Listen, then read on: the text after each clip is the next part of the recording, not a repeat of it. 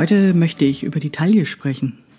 Die Taille, die ist ja, ähm, wie soll ich sagen, in meinen Kursen ganz oft so eine sensible Stelle, wo ich das Gefühl habe, dass wir jetzt auf einmal über ein schwieriges Thema sprechen. Ich werde oft gefragt, wo ist eigentlich die Taille? Und ich denke, huch, die Frauen wissen gar nicht, wo die Taille ist. Und vielleicht steckt da einfach ein bisschen mehr dahinter. Und deswegen möchte ich diesem Thema eine extra Episode des Past-Podcasts von Krafteln widmen. Bevor ich mich dem Thema Taille widme, möchte ich dich aber ganz herzlich einladen zu meinem kostenlosen Minikurs vom 21. bis zum 25. Januar, in dem es um das Thema das Geheimnis der perfekten Passform geht. Anmelden kannst du dich dazu in einem Link auf krafteln.de. Den Link bekommst du hier in den Show Notes und ich würde mich freuen, wenn du dabei bist.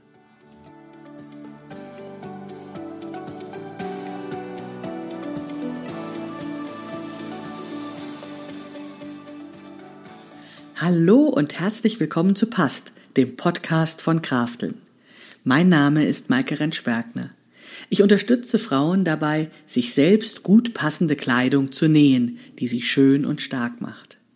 Meine Mission ist es, dieses Gefühl der Stärke, der Schönheit und der Zufriedenheit möglichst vielen Frauen zu ermöglichen. Zum Beispiel auch dir. Schön, dass du zuhörst.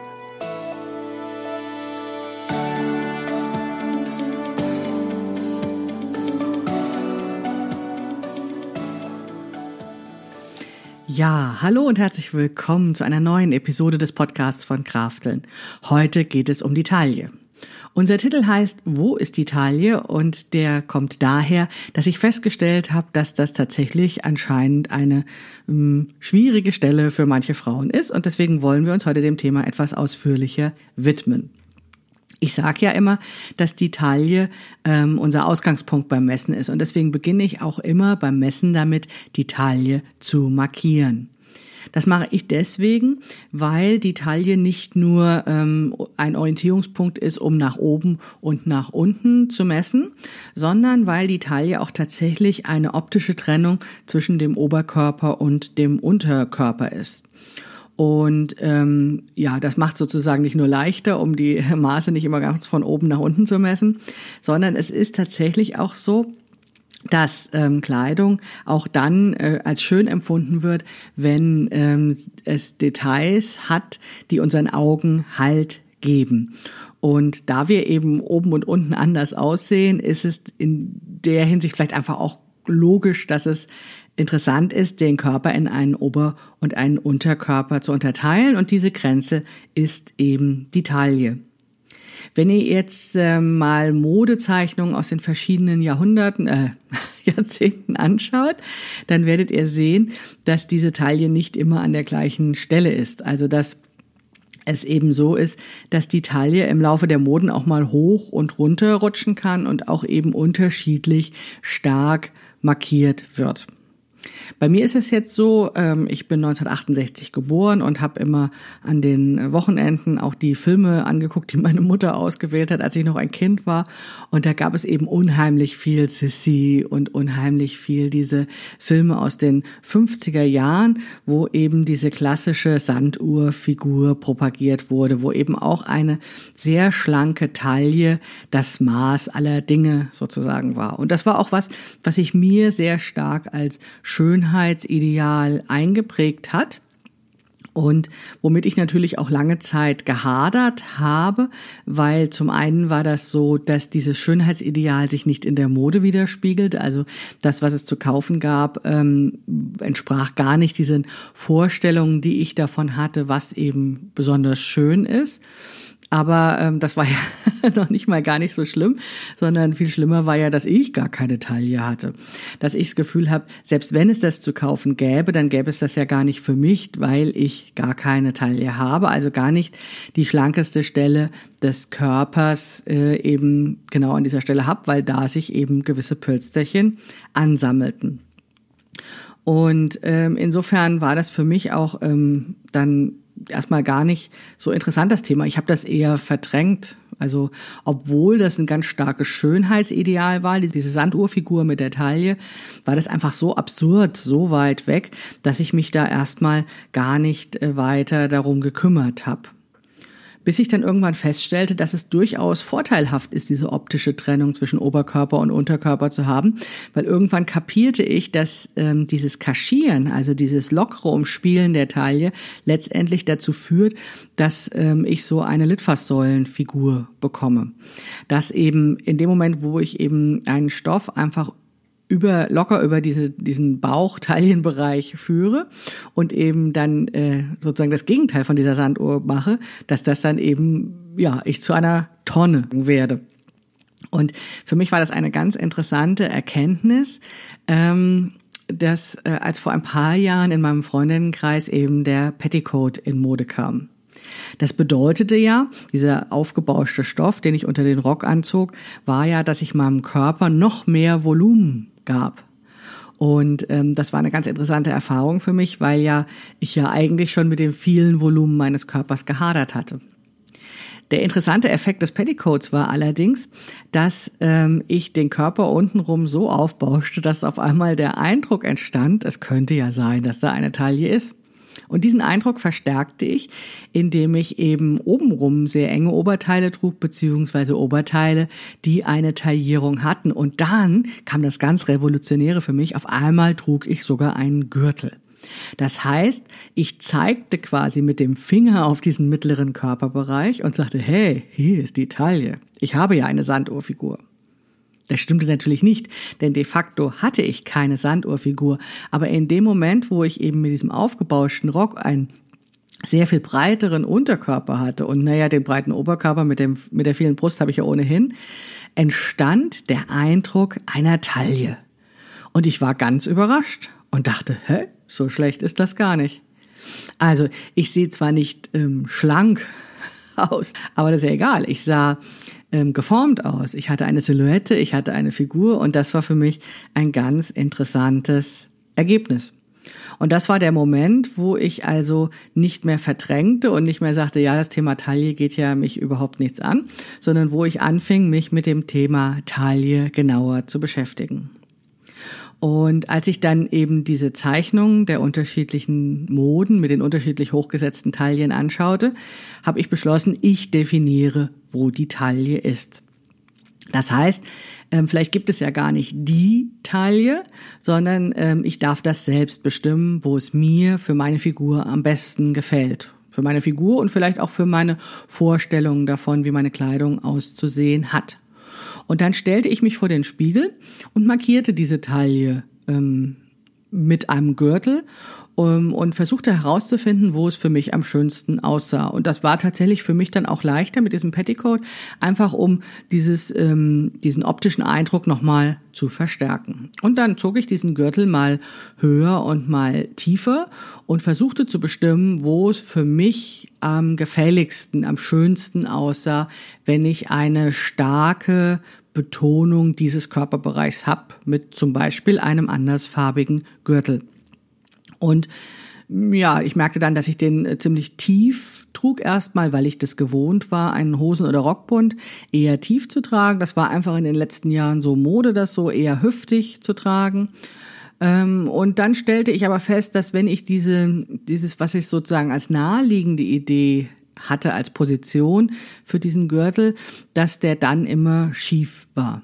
Also dass dann mein Gürtel hinten höher saß als vorne. Vorne ähm, schob der sich immer an diese Stelle, wo auch die Unterhosen und die Strumpfhosen automatisch hinrutschten und damit war mein Gürtel dann schief. Und dieses Phänomen nennt man Taillensenkung.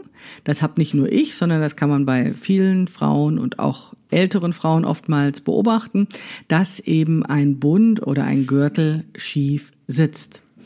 Und das liegt eben oft daran, dass in diesem Taillenbereich Vorräte für schlechte Zeiten angesammelt werden, sprich Bauch.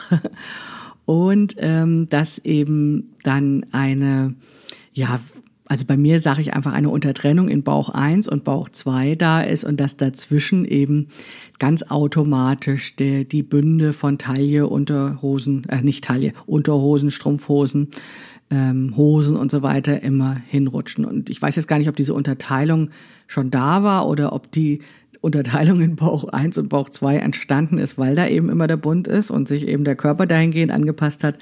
Aber das ist ja auch egal. Also ich stellte fest, dass diese Taille, die ich erstmal wählte, ja, die sich sozusagen so ergab, die sich natürlich anfühlte für mich, nicht vorteilhaft aussah, weil dann eben der Gürtel schief war und es eben diese Taillensenkung gab. Und ähm, das war ja nicht nur so, dass der Gürtel schief war, sondern ich stellte dann auch fest, dass auch die Röcke dann schief waren. Weil wenn ich den Rockbund genau an diese Stelle ziehe, dann bedeutet das nichts anderes, als dass auch die, die vordere Seite, der vordere Saum des Rocks länger ist als die hintere Seite des Rocksaums und das sah natürlich doof aus. Ich lerne das erstmal auszugleichen über einen äh, Saumabrunder, einen Rockabrunder, mit dem ich den Rocksaum begradigte. Aber ähm, ja, richtig gut war das noch nicht. Also machte ich mir weitere Gedanken, wo denn jetzt die Taille sein soll. Ich kam also mit diesem Selbstdefinieren nur bedingt weiter, obwohl ich diese Methode durchaus empfehlen kann. Also wenn du nähst, bist du die Designerin und du kannst selbst festlegen, wo du die Taille hast, wo du Kleidungsstücke gerne trägst, äh, wo du den Bund gerne trägst, oder aber wo du bei durchgehenden Kleidungsstücken, also einem Mantel oder einem Kleid oder einer längeren Jacke oder einer Tunika, eben definierst, wo eine Taillierung ist ja, versuch das einfach mal, ähm, ähm, probier es aus mit dem Gürtel oder eben mit Kleidungsstücken und es wäre total spannend, wenn du dann auch von deinen Ergebnissen, deinen Erlebnissen, deinen Aha-Effekten in den Kommentaren zu dieser Podcast-Episode oder aber auch in der Facebook-Gruppe Krafteln Schnittmuster anpassen berichtest. Ja, also als ich gemerkt habe, dass ich mit dieser selbstdefinierten Taille auch nicht so super viel weitergekommen bin, habe ich mich nochmal schlau gemacht, wo ist denn eigentlich die Lehrbuchtaille? Ne? Also wo wird die Taille laut Lehrbuch gemessen? Und ähm, das soll diese angeblich natürliche Taille sein und diese wird immer definiert mit der schmalsten Stelle des Körpers in der Körpermitte. Das war natürlich ein bisschen frustrierend, weil das war ja nicht wirklich meine schmalste Stelle, beziehungsweise in meinen Augen nicht schmal genug.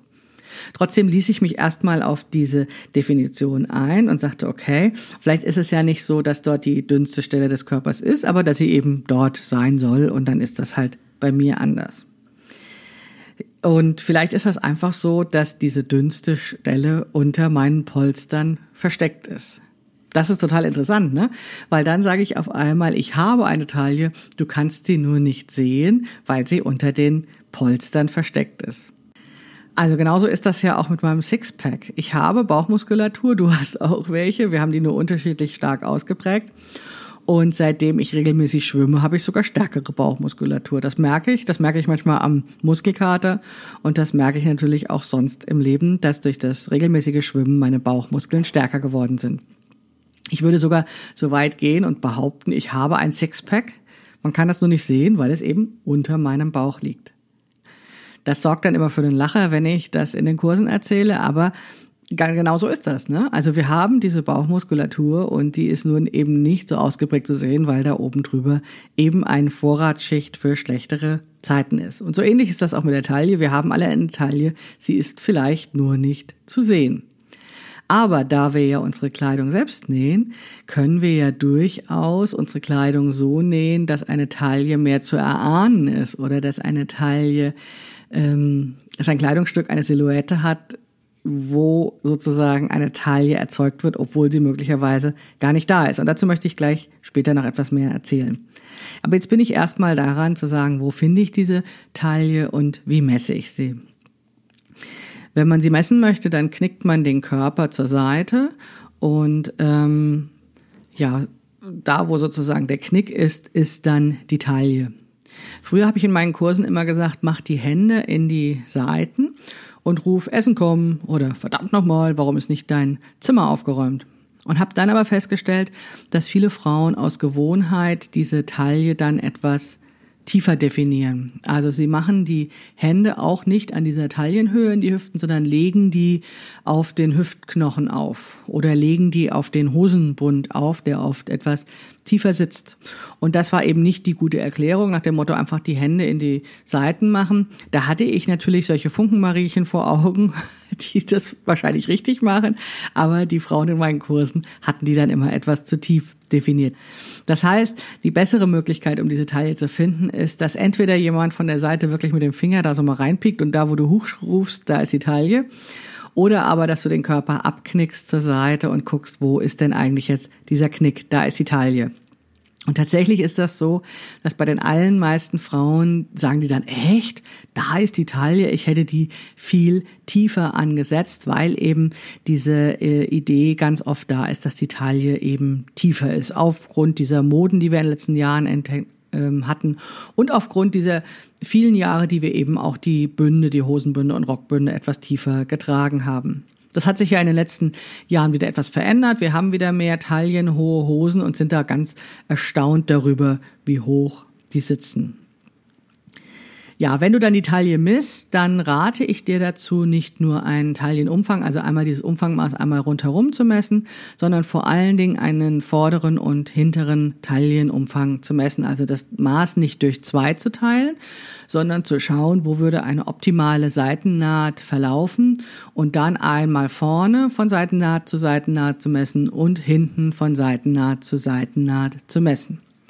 Vielleicht ist es nicht bei jeder Figur wichtig, aber wenn du eine irgendwie ähnlich geartete Figur hast wie ich, wenn du vielleicht keine 20 mehr bist, sondern schon eine Schwangerschaft hinter dir hast oder schon in den Wechseljahren bist oder nach den Wechseljahren bist, dann kann ich dir das auf jeden Fall nur raten, weil dann eben es immer mal solche Pölsterchen in diesem Taillenbereich gibt und die sollten natürlich in dem Kleidungsstück auch berücksichtigt werden. Und es ist dann ganz oft so, dass ähm, diese Pölzerchen auch noch verbunden sind mit einer, einem Hohlkreuz.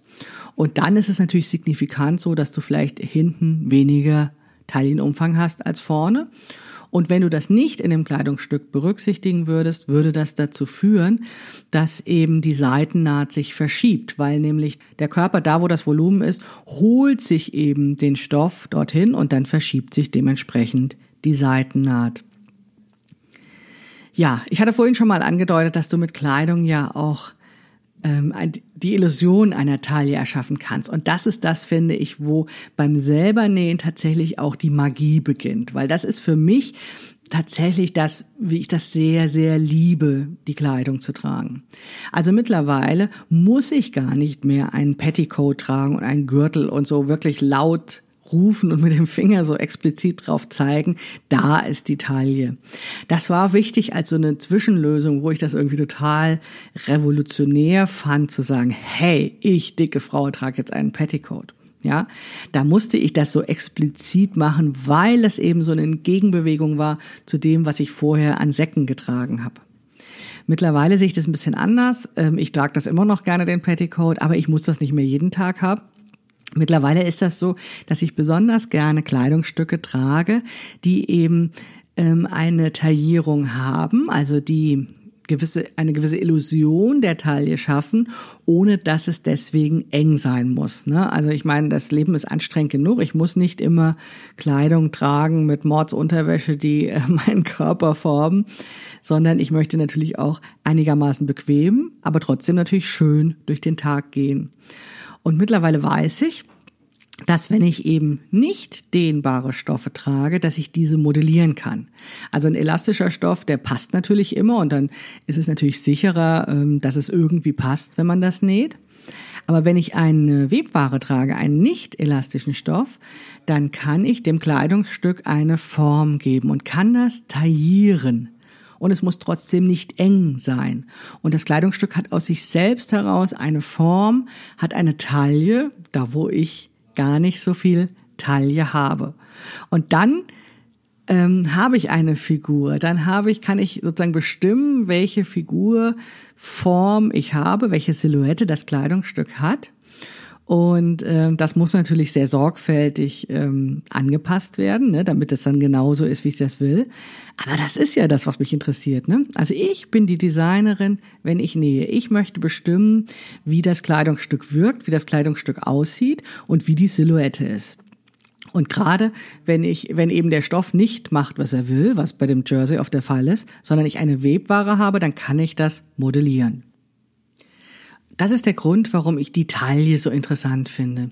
Ich glaube, dass die Taille tatsächlich ein wichtiger Körperbereich ist. Also wir definieren die weibliche Figur Vielleicht aufgrund dieser Sehgewohnheiten, was ich am Anfang erzählt habe, vielleicht aufgrund dieser vielen 50er Jahre Filme, die ich gesehen habe, aufgrund von Sissy und Konsorten, eben, vielleicht nehmen wir deswegen die Taille so wichtig. Aber vielleicht hat das auch was damit zu tun, dass wir eben ähm, ja einfach Brust und Po haben und dass das dann eben Litfaßsäule werden würde, wenn wir ähm, sozusagen einfach nur diese weiteste Stelle als Maßgabe für die Kleidung haben.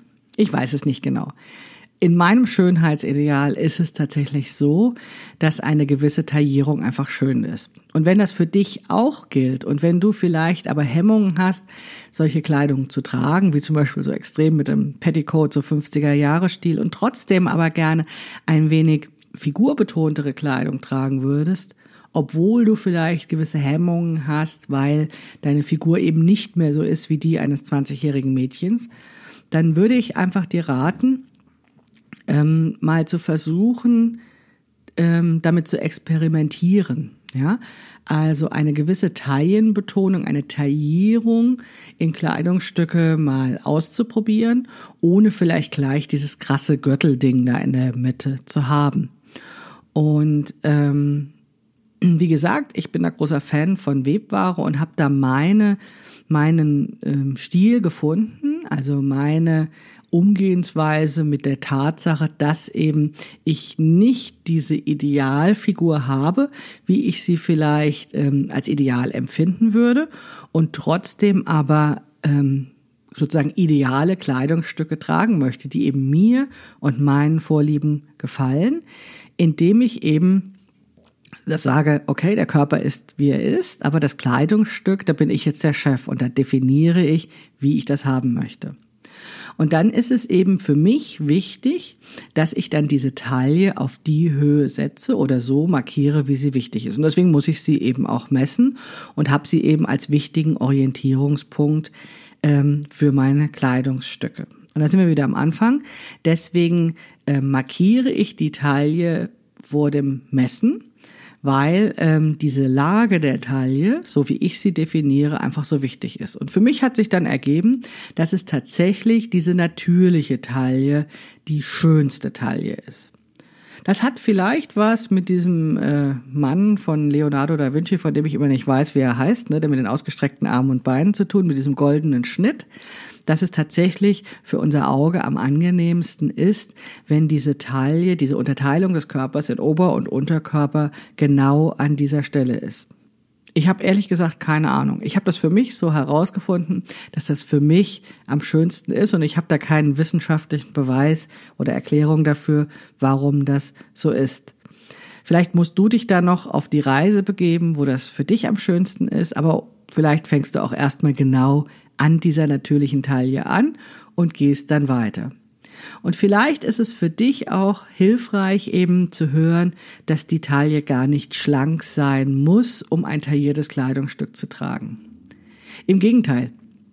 Also, wenn man sich zum Beispiel sehr sorgfältig gearbeitete Kleidungsstücke wie Jacketts anschaut, dann sind die ja auch sehr körperbetonend und sehen auch an vielen Körpern gut aus, auch wenn da gar kein idealer Körper drinsteckt, weil da wird nämlich getrickst, ne? Da wird mit Polstern an den Schultern zum Beispiel getrickst, da wird mit verschiedenen Einlagen, die aufgebügelt werden, wird ein Kleidungsstück genäht, was aus sich selbst heraus eine Form hat. Und dann kann eben eine tolle Figur entstehen mit diesem Kleidungsstück, obwohl, wenn man ähm, in eine Sauna gucken würde oder ganz streng gucken würde, vielleicht gar keine ideale Figur da ist. Und deswegen ist dieses Taillenthema für mich einfach auch so wichtig, weil du brauchst keine gute Figur, um eine gute Figur zu machen. Also du musst nicht diese perfekte Sanduhr-Taille haben, selbst wenn du davon träumst. Ich habe die auch nicht. Und trotzdem kannst du taillierte Kleidungsstücke oder für dich vorteilhafte Kleidungsstücke mit einer schönen Silhouette tragen. Denn du hast ja das große Glück, dass du nähen kannst oder bereit bist, es zu lernen. Und damit kannst du genau die Kleidung erzeugen, die für dich schön ist und die für dich vorteilhaft ist und die so aussieht, wie du der Welt begegnen willst. Das ist doch magisch, oder? Also ich finde das ganz, ganz großartig. Und ähm, das ist auch der Grund, warum ich wirklich heiß darauf bin, ganz viele Frauen das Wissen zu vermitteln, wie man sich eben selbst schöne Kleidung näht, weil ich einfach weiß, wie viel, ja, wie viel Selbstwertgefühl daraus entsteht, wenn man sich schön findet und es auch noch mit eigenen Händen geschaffen hat. Und das hängt irgendwie alles mit allem zusammen. Ne? Und es ist vielleicht total ähm, also es klingt erstmal total merkwürdig, so lange über einen Körperbereich zu reden wie die Taille, der ähm, noch nicht mal der Lieblingskörperbereich von vielen Frauen ist. Aber gerade jetzt so am Anfang des Jahres, wo so viel ähm, Werbung für Fitnessstudios gemacht wird und wo so viel über Diäten gesprochen wird, ist es mir nochmal ganz wichtig, eben diesen Körperbereich einen liebevollen Blick zu schenken und zu sagen, es ist nicht notwendig, dass du einem Ideal hinterherweinst und am Anfang des Jahres irgendwie gute Vorsätze hast, ähm, die du möglicherweise dann doch nicht einhältst und umsetzt. Ähm, du kannst das Thema auch anders ansehen. Du kannst lustvoll mit deiner Ernährung umgehen und du kannst dir schöne Kleidung nähen. Und ich helfe dir gerne dabei. Ja, du kannst das lernen, Schnittmuster anzupassen, wenn du in meinen Kurs kommst, der am 1. Februar startet, wo es wieder um das Thema Schnittmuster anpassen geht. Und wenn du erstmal schauen möchtest, wie so ein Online-Kurs funktioniert, dann komm doch gerne in meinen kostenlosen Mini-Online-Kurs vom 21. bis zum 25. Januar, wo es um das Thema das Geheimnis der perfekten Passform geht und zu dem du dich jetzt schon anmelden kannst. Den Link zur Anmeldung findest du in den Show Notes. Ich würde mich freuen, wenn du dabei bist. Bis bald, deine Maike Rentschbergner.